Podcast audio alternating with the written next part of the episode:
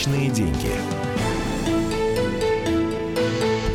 Студии журналист отдела экономики комсомольской правды Евгений Беляков. Жень, добрый день. Добрый день. А, я Елена Фонина. И сегодня мы пригласили в студию первого вице-президента опоры России Павла Сигала. Павел Абрамович, добрый день. Здравствуйте. Добрый день. И я думаю, не нужно быть э, особым провидцем для того, чтобы понять, что э, в течение ближайших дней, ну, наверное, все программы будут посвящены так или иначе тому, что вчера мы услышали на прямой линии с э, президентом России Владимиром Путиным. Экономический блок вопросов там также прозвучал. Тем более, что первое, собственно, с чего и начал президент общение с э, россиянами было связано как раз с цифрами, которые говорили о том, что не так все плохо в российской экономике. Три квартала подряд наблюдается рост экономики, рост ВВП. Скромный, но тем не менее из э, квартала в квартал. В конце прошлого года, в четвертом квартале, плюс 3%. В первом квартале этого года плюс 5%. Э, в, а, в апреле уже 1,4%. В целом по, э, за 4 месяца 0, 0, плюс 0,7.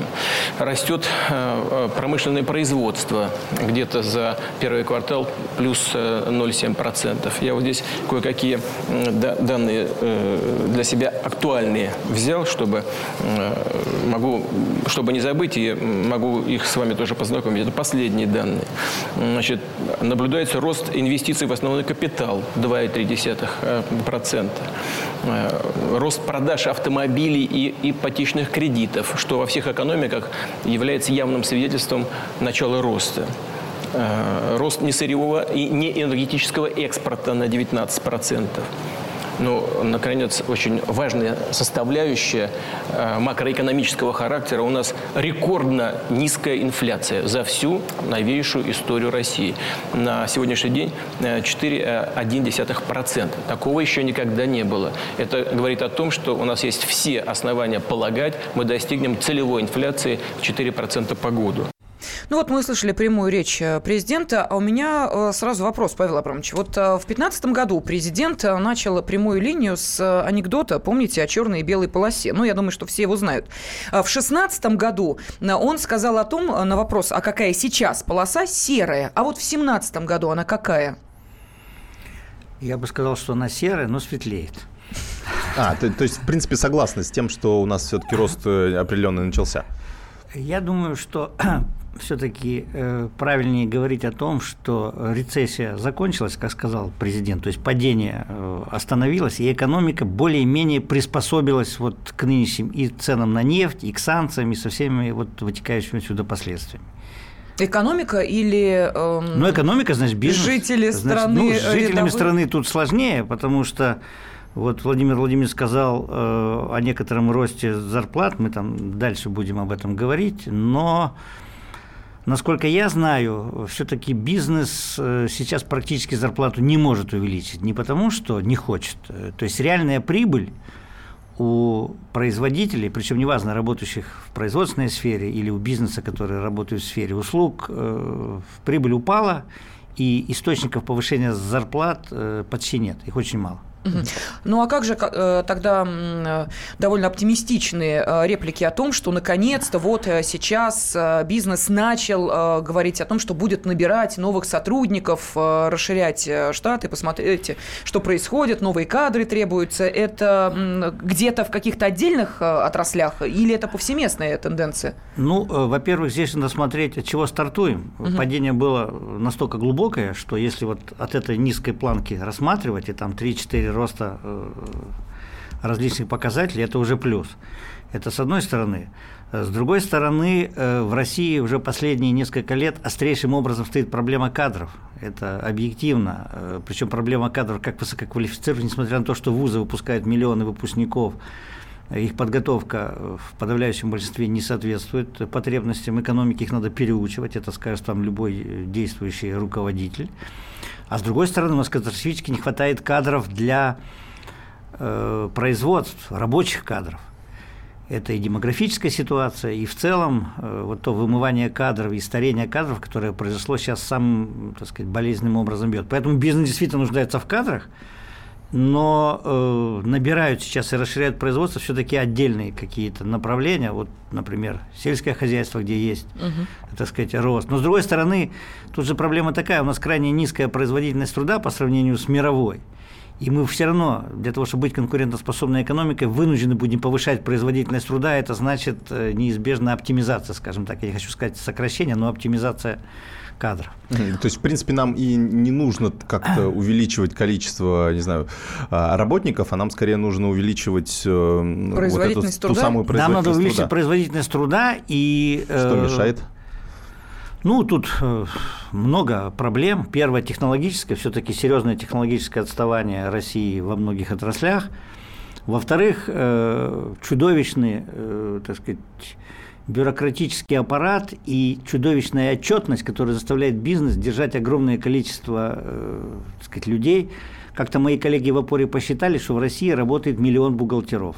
Вообще Мне кажется, больше. Фантастическая цифра, так сказать, если, скажем, во многих странах один бухгалтер может обслуживать 10, 20, там, 50 компаний, то у нас тоже э, может обслуживать, но компании совершенно крохотные. Угу. Вот в любой даже малой компании надо держать ни одного бухгалтера, потому что требуется огромная отчетность масса проверяющих, и это вот серьезная проблема. Я вот читаю, по данным РСПП, э, ну, ваш, ваши коллеги, да, можно да. сказать, в России 5 миллионов бухгалтеров. Ну, а я вот хочу РСПП виднее. сразу к нашим радиослушателям обратиться со следующим вопросом. Вот мы будем обсуждать, конечно, и состояние российской экономики, и уровень зарплат, об этом обязательно поговорим.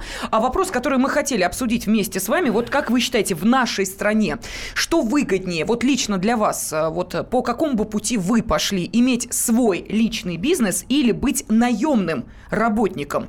А что более выгодно, что, э, ну, я не знаю, там как-то стабильнее, спокойнее, быть наемным работником или все-таки иметь свое дело, свой бизнес, может быть, э, индивидуальное предпринимательство. В общем, э, выбрать какую-то такую дорогу, которая ведет к вашему, вашей самостоятельности в качестве человека, который сам себе зарабатывает на жизнь. Или все-таки наемным работником, когда за тебя все решают, все думают, тебе только нужно приходить на работу, выполнять правильно свою задачу и не думать там о стратегии, о тактике, о многом-многом другом. Пожалуйста, телефон прямого эфира 8 800 200 ровно 9702 и можете присылать сообщение на WhatsApp и Viber 8 967 200 ровно 9702. Павел Иванович, у меня вопрос вот про дефицит кадров. Э, я довольно часто слышу этот тезис, в принципе, сам его э, частично применяю и даже знаю о том, что э, ну, такие кадры хорошие тоже найти достаточно сложно. Например, набирая сотрудников в отдел, мне тоже приходилось приходилось очень, вот вы очень, на очень долго отбирать, да, потому что, ну, из 10 одного в лучшем случае. А, но э, в, с одной стороны, это, ну, в каких-то сферах действительно есть дефицит кадров, а в других, наоборот, вот, ну, у нас часто звонки как раз из регионов, что, а в некоторых городках у нас, ну, физически работы вообще нет, то есть у нас как-то не сбалансировано, да, то есть где-то у нас дефицит, где-то у нас, наоборот, профицит, и, собственно, предложение превышает спрос. Ну, это проблема э, не кадровая. К сожалению, в России огромное количество так называемых моногородов. Сейчас э, государство э, своими институтами развития, вот серьезная программа Внешэкономбанка, которая была м, хорошо озвучена на Петербургском форуме, вот э, я участвовал в этом обсуждении. Но во многих моногородах там ситуация очень тяжелая, потому что базовые предприятия э, как прекратили существование, так реально не восстановились, а создавать какие-то альтернативные производства пока получается далеко не везде. И там избыток, там, ну там не, не то, что избыток, там просто нет работы. Угу. Там просто нет работы. Но э, когда вы начинаете э, любое дело или хотите его расширить, вы сталкиваетесь именно с недостатком квалифицированных кадров и недостатком системы подготовки и переподготовки. Ее она фактически отсутствует. То есть компания вынуждена сама обучать своих э, сотрудников, Хорошо, крупные и средние компании могут себе это позволить, а что делать э, малому бизнесу? Ну да, тратить время на обучение, например, одного-двух. Тут даже не время, тут надо еще уметь это делать. Это же не, да. не, не угу. у каждого э, получается. Вот я возглавляю кафедру инновационного предпринимательства и финансового менеджмента, и мы стараемся э, нашим дипломникам, значит, привить навыки реального предпринимательства, и на выходе они должны предоставить как бы проекты реального бизнеса, но это все-таки отдельные точки, Да, я хочу напомнить нашим радиослушателям, что сегодня с нами в студии первый вице-президент опоры России Павел Сигал, и мы обсуждаем следующий вопрос. Что в нашей стране выгоднее? Что для вас лично лучше, иметь свой бизнес или быть наемным работником? Телефонные звонки через две минуты готовы выслушать. Мы начинаем наш эфир. Хватит веселиться. Накажу. Можно без всего этого пафоса, а? Как-то поспокойнее. Все, серьезно давай. Давай. Я Андрей Норкин. Я Юлия Норкина. По понедельникам и вторникам С 18 до 20 часов по московскому времени. главные новости, события и факты. Программа «120 минут».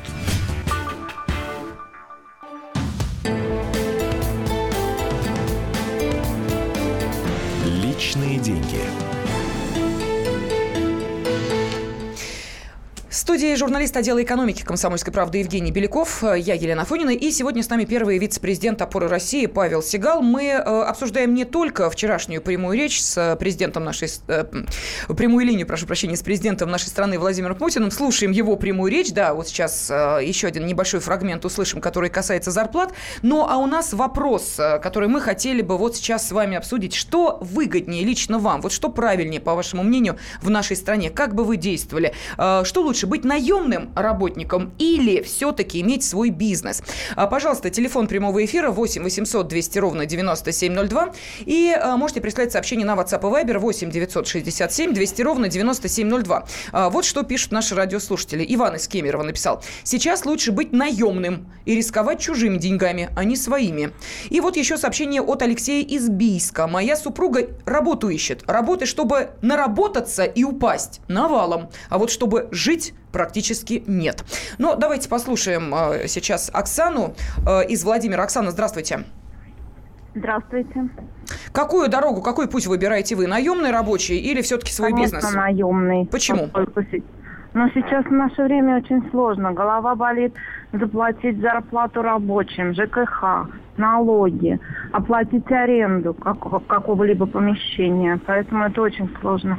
Ну, Я хорошо. бы выбрала. А вы, А, вы пробовали, кстати? А? Вы пробовали бизнес или там по, по рассказам знакомых, друзей, вот, ну, как составили мнение свое? Вы знаете, сейчас, конечно, я не пробовала. э, В другое бы время возможно. Но сейчас это очень сложно. По рассказам, например, тех же знакомых. И сама я работаю, например, вольно наемной. И я думаю, что пока бы лучше бы оставаться бы на этом месте. А вас э, ваша зарплата устраивает? Нет. Ну, такой тоже риторический вопрос. Но... Ну, почему? Нет, всех, если- спроси, всех спроси, зарплату устраивает, все скажут нет. Я почему и спросила, да, спасибо. Да-да-да.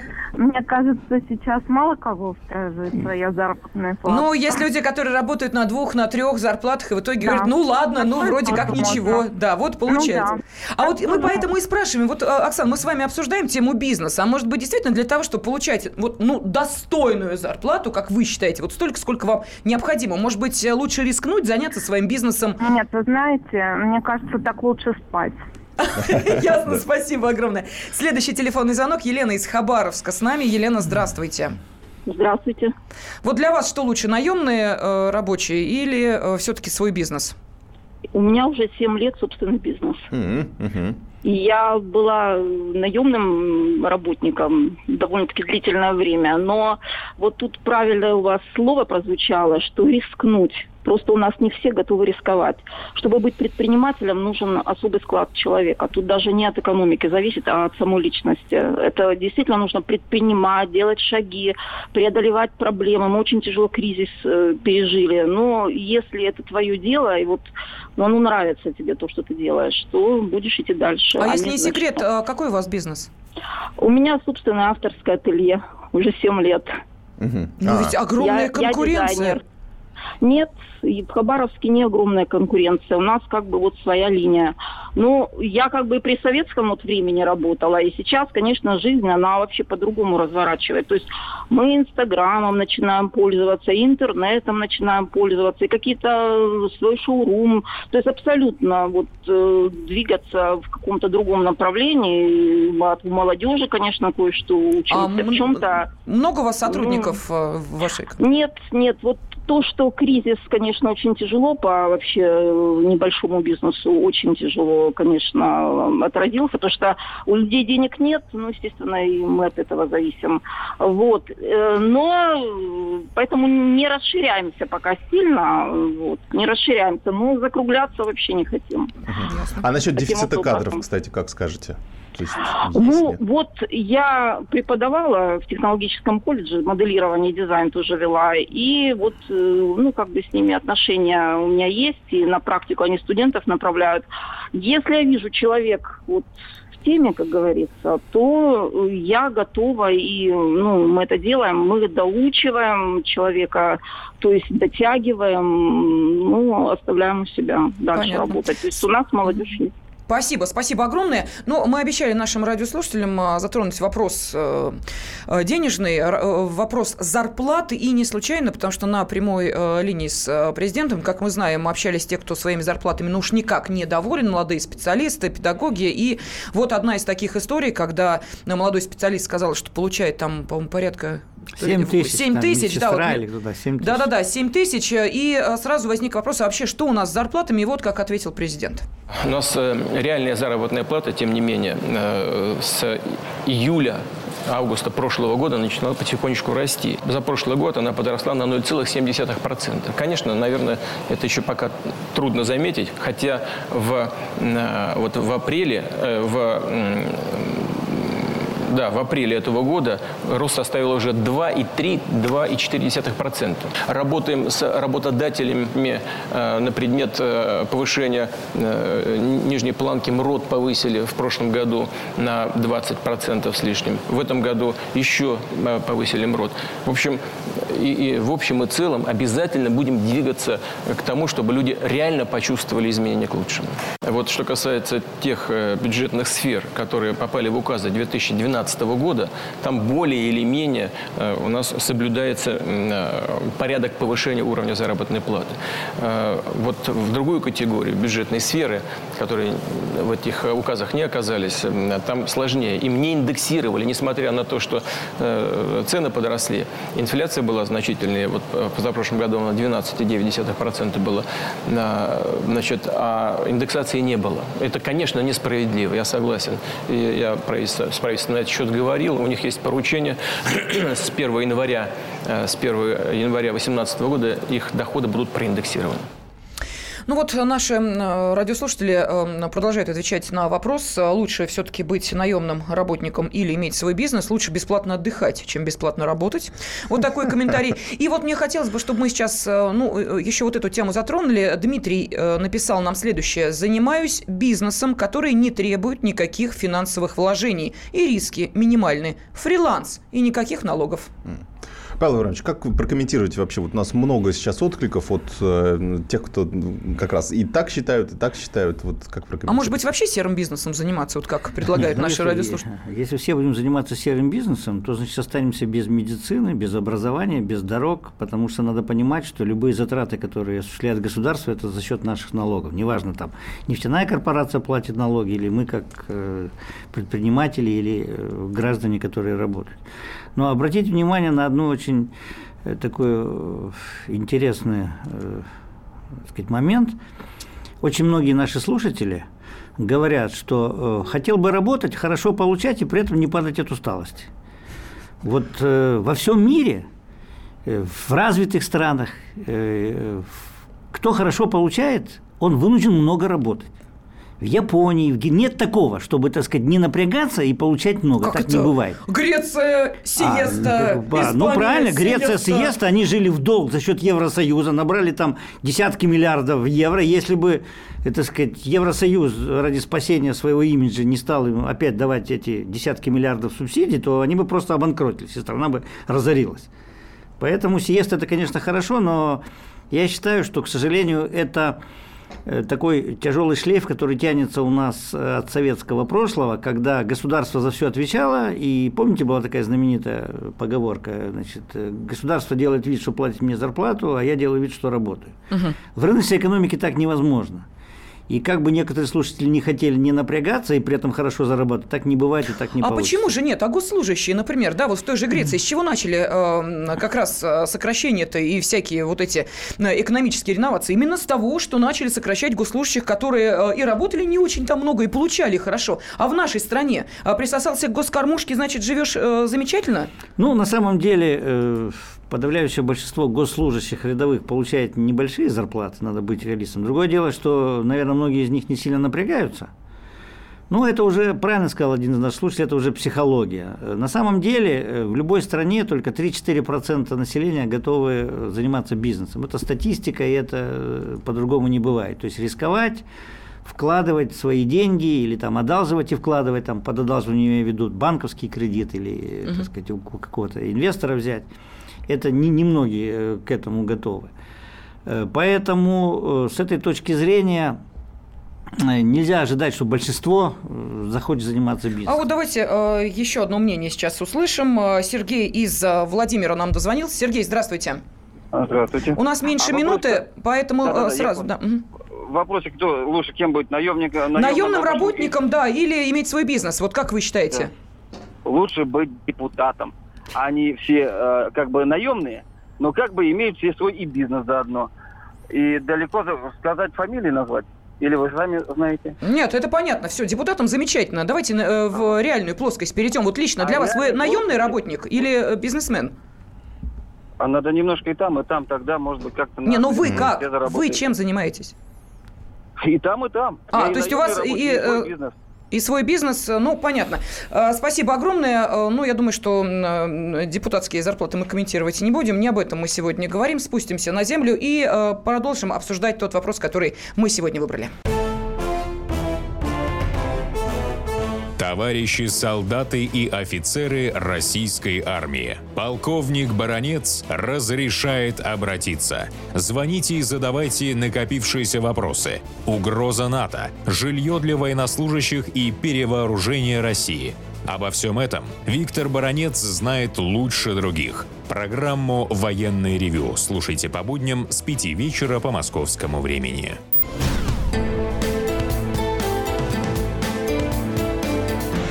Личные деньги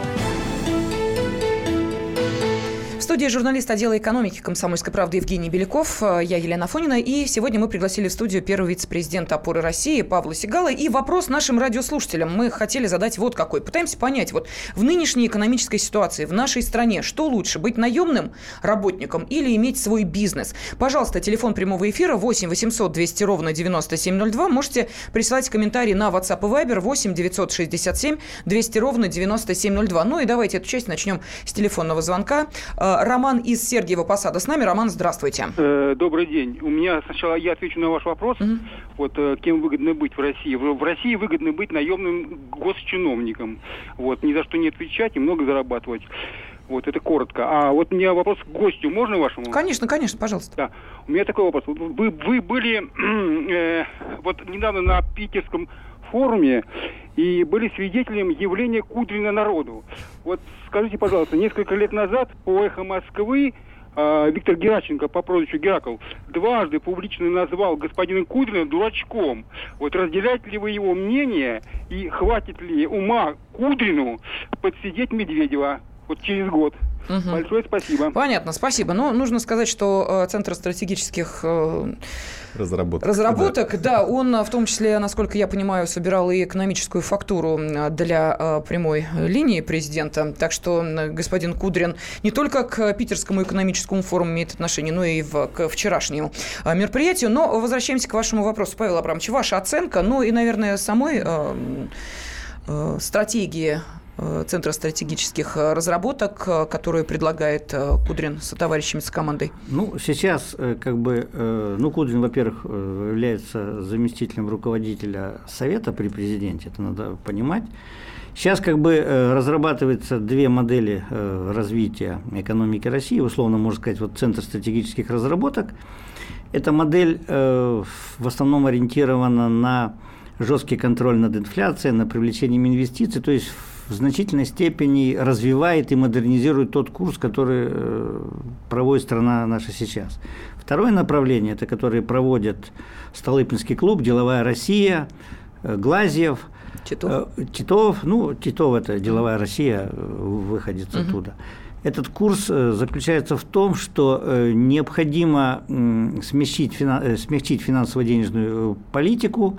Инфляция не так важна, важно насытить экономику деньгами, дать бизнесу кредиты и за счет этого развивать экономику. Сейчас идет дискуссия по тому и, или другому направлению. Я думаю, что будет выбран некий симбиоз. Вряд ли в чистом виде, вот такой чисто либеральный курс или чисто такой как бы инфляционный, державный курс будет реализован. Но пока решение не принято, идут активные дискуссии по этому вопросу. Ну вот, в частности, в той, э, том сценарии да, экономическом, а, который э, предлагает э, Кудрин, а, там есть и весьма непопулярная среди россиян мера, но, как считает э, Алексей Кудрин, обязательная. Это повышение пенсионного возраста. Этот вопрос э, также э, вчера задавали президенту, и давайте послушаем его ответ. Эксперты полагают, что если нам этого не сделать, то тогда уровень пенсионного обеспечения будет просто сокращаться. Будут падать пенсии. А количество работающих в связи с демографическими э, проблемами и структурными изменениями, количество работающих, которые должны будут собирать деньги на то, чтобы а- обеспечить доходы пенсионеров, оно будет уменьшаться. Количество неработающих увеличится, а количество работающих уменьшаться. Это все реалии, с которыми мы сталкиваемся, которые мы должны иметь в виду, но э, принимать такие решения нужно взвешенно, без всякой суеты и спешки. Ну, без суеты и без спешки, это понятно, что ни в этом, ни в Да, следующем мы году. действительно 9 лет уже это обсуждаем, конечно. Никуда не спешим, никуда не суетимся. Женя, я знаю, что э, Да. ты как раз э, за то, чтобы этот вопрос решить э, раз и навсегда и повысить пенсионный возраст, и не единожды об этом говорил и приводил вы- аргументы. Вы как считаете? Я считаю, что, не знаю, кто-то считает это к сожалению, кто-то считает это необходимостью, но повышение пенсионного возраста – это необходимая реальность. Дело в том, что, во-первых, вот президент правильно озвучил те проблемы, это сокращение числа работающих э, в России, но экономически пенсионный фонд уже несколько лет э, имеет хронический гигантский дефицит – полтора-два триллиона рублей. То есть фактически работающие сейчас граждане не могут обеспечить действующих пенсионеров. Это идет за счет бюджета. То есть сама идея пенсионного фонда вот в этом смысле она э, дискредитирована. Э, Кроме того, э, об этом не говорилось, но на самом деле существует огромная проблема, связанная с пенсионным э, возрастом. Это э, льготные пенсии и досрочные пенсии. Это опять же наследие э, советской эпохи. У нас гигант, десятки миллионов людей получают пенсии, находясь в цветущем и вполне работоспособном возрасте. Да, наверное, они заслужили пенсию, я не, не хочу сказать, что она не должна быть. Военные, там, работники вредных производств. Спортсмены-балерины. Да, ну насчет спортсмен не буду комментировать. Но на Но, самом тем деле, не менее, они да, получают, э, На самом деле это колоссальная, раньше. колоссальная проблема, и надо четко понимать, что денег на э, содержание такой гигантской пенсионной сферы и льготных э, пенсионеров в России просто нет и не будет. Поэтому я считаю, что повышение пенсионного фонда – это неизбежность. Это социальная очень непростая задача, и будут искать какие-то варианты. И мне кажется, что одно из направлений – это поощрять работающих пенсионеров. У нас получается наоборот. У нас рассматриваются разные схемы, разные модели, когда наоборот работающих пенсионеров стараются ущемить. Ну, например, давайте не будем платить пенсию работающему пенсионеру, э, я не говорю про льготников, если он вышел э, на пенсию по возрасту, с какой стати? Человек проработал там 35 или 40 лет, заработал пенсию, и если он может работать, и ему работодатель готов платить, так это же наоборот благо для страны. И во всем мире это так. Поэтому А, им сейчас индексацию, соответственно, последние несколько лет не им проводят. не проводят. А вообще некоторые наши милые депутаты говорят, что давайте вообще им пенсию не платить. То есть получается, что человек заработал свою пенсию безукоризненным трудом в течение, я уже сказал, десятков лет, а, так сказать, э, потому что он работает, он ее не получает. Павел Иванович, такой вопрос, контраргумент, который всегда приводит. э, Говорят, что ну, э, это проблема государства, что они не могут собрать. Ну вот да, вот вы упомянули, я вот вспоминаю сейчас отчет последнего пенсионного фонда, там они, да, действительно, порядка 4 с небольшим триллионов рублей они собирают, и 6 триллионов им надо выплатить, получается, пенсионерам. Так вот, вот этот недостаток остаток, как многие говорят, э, пускай государство собирает с тех, кто работает э, в тени. То есть те люди, которые получают зарплаты в конвертах. Э, ну, у нас то есть огромное число людей. Не, не самозанятые, а именно люди, которые работают в черную. То есть это 20 миллионов человек, как по, по последним подсчетам вице-премьера Ольги Голодец, она говорила, что вот эти люди вообще непонятно где находятся. Они явно где-то работают, но ничего не платят. Вот, вот как нам вот эту теневую экономику поднять, чтобы в том числе и дефицит пенсионного фонда уменьшить? Это очень важная системная проблема, которую вы подняли. И опора России э, много э, в этом направлении работала. И, кстати, когда несколько лет назад, ну, уже десятки лет, была введена упрощенная система налогообложения, все уже забыли, что к тому моменту, по официальным данным, э, это даже особенно не скрывалось, 80% зарплат платились в черную и в серую. Когда была введена вот эта упрощенная система и э, налоги на зарплату были повышены, удалось 80% экономики перевести в светлую э, зону. Осталось только 20. К сожалению, когда эти льготы были отменены несколько лет назад, мы об этом предупреждали, что это будет мы вернулись почти к тому, от чего ушли. Сейчас, по нашим оценкам, 70% э, зарплат опять выплачиваются в серую или в черную. И здесь, видите, тут может как угодно, налоговая, там, полиция, что там. Если людям невыгодно, принцип, или он не может, многие бизнесы просто не могут физически платить ту зарплату, на которую работники соглашаются работать, и при этом сохраниться. Слушайте, а Поэтому... 70%, э, как вы говорите, плюс еще вот эта самая э, гаражная экономика. Не, ну я включаю, которая... туда я включаю. А, туда ты все, включили ее туда да, да, тоже, да, да потому что, да, ну, это, конечно, масштаб э, да, просто колоссальный, да, и да. мы вот спрашиваем нашу аудиторию, по какому пути вам вот выгоднее, лучше идти, по на пути наемного работника или бизнесмена, и мы совершенно вот как раз забыли о том, что есть те, на кто не тот и не другой путь выбирает. Вот они решили, что они ушли ушли куда-то в интернет-пространство, в интернет-услуги, оказывают их, получают денежки себе на э, банковскую карточку или э, электронные платежи. Вот эти деньги им капают. Нигде они совершенно не светятся, как э, люди работающие. Никаких налогов они вообще не выплачивают. И получается, что вот эту прослойку пирога вообще как-то и даже из тени-то выйти, вытянуть невозможно, потому что люди о себе просто не заявят. Это одна сторона, так сказать, проблема. Она, кстати, возникла только в последние несколько лет, когда стала активно развиваться интернет-экономика, раньше этого не было. И это системная проблема, и пока как бы э, решения э, здесь э, нет, оно не очевидно. Я говорил о том, о серой части экономики, когда легальные предприниматели да, да, да. вынуждены часть зарплаты платить в конвертах для того, чтобы уменьшить налоговую нагрузку на свой бизнес. И вот эта вот прослойка очень сильно выросла за, так сказать, последние годы, к ну, сожалению. Ну, ну потому что при, приходят, например, даже если они набирают сотрудников, э, сотрудникам, когда начинаешь озвучивать, э, сколько, сколько А там спрашивают, сколько да. ты хочешь получать, там, да. условно говоря, 20 тысяч, э, так сказать, и я все плачу налоги, или 30 тысяч, но там из них 15 тысяч будешь получать так. Ну, выбор работника очевиден. Да, то есть, ну, а что, что нужно тогда для этого сделать? То есть, э, были предложения как раз у деловой России там кардинально снизить налоги, а, вот в частности, страховые взносы. И Единственный путь, вот, кстати, наш опыт показал, э, опыт я имею в виду России, что когда э, налоги на зарплату, вот социальные выплаты стали подъемными для экономики, понимаете, для бизнеса, конечно, лучше работать в белую, чтобы там не говорили кредитная история, получение кредитов, спать спокойно, угу. потому что когда ты начинаешь платить в серую, все, ты сразу находишься в зоне риска, и тебя, грубо говоря, могут сразу посадить, э, если поймают. И поэтому бизнесмены вынуждены, э, так сказать, этим заниматься. Э, к этой же проблеме подходит проблема вот плоской шкалы налогов на зарплату. Когда в свое время, еще в конце 90-х, была введена, были бешеные дискуссии по этому поводу что, так сказать, все, государство потеряет, развалится, но как только была введена плоская шкала, сборы налогов на зарплату увеличились в три раза. Я хорошо помню это сам.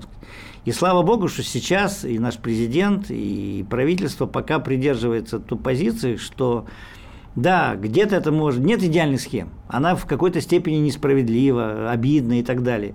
Но то, что налоговые поступления при такой системе больше, чем если сейчас ввести ту жесткую дифференцированную шкалу, которая была, это уже, опять же, проверено на практике. Но это правда получается, что подоходный налог мы вроде этот оставляем 13%, зато страховые взносы увеличиваем. Ну, получается так. Да, ну, я сейчас быстро зачитаю сообщение, уже, наверное, без ответа, просто э, скажите, куда уходит НДС, нас спрашивают. Э, мы под финансовыми санкциями, почему мы не кредитуем свою экономику своими финансовыми, вместо этого покупаем ценные бумаги США, нас спрашивают, прогрессивная шкала в первую очередь нужна. Вот такие комментарии пришли. Мы подговорим первого вице-президента опоры России, с нами был Павел Сигал. Спасибо. Спасибо. Личные деньги. Товарищ адвокат! Адвокат! Спокойно, спокойно. Народного адвоката Леонида Альшанского хватит на всех. Юридические консультации в прямом эфире. Слушайте и звоните по субботам с 16 часов по московскому времени.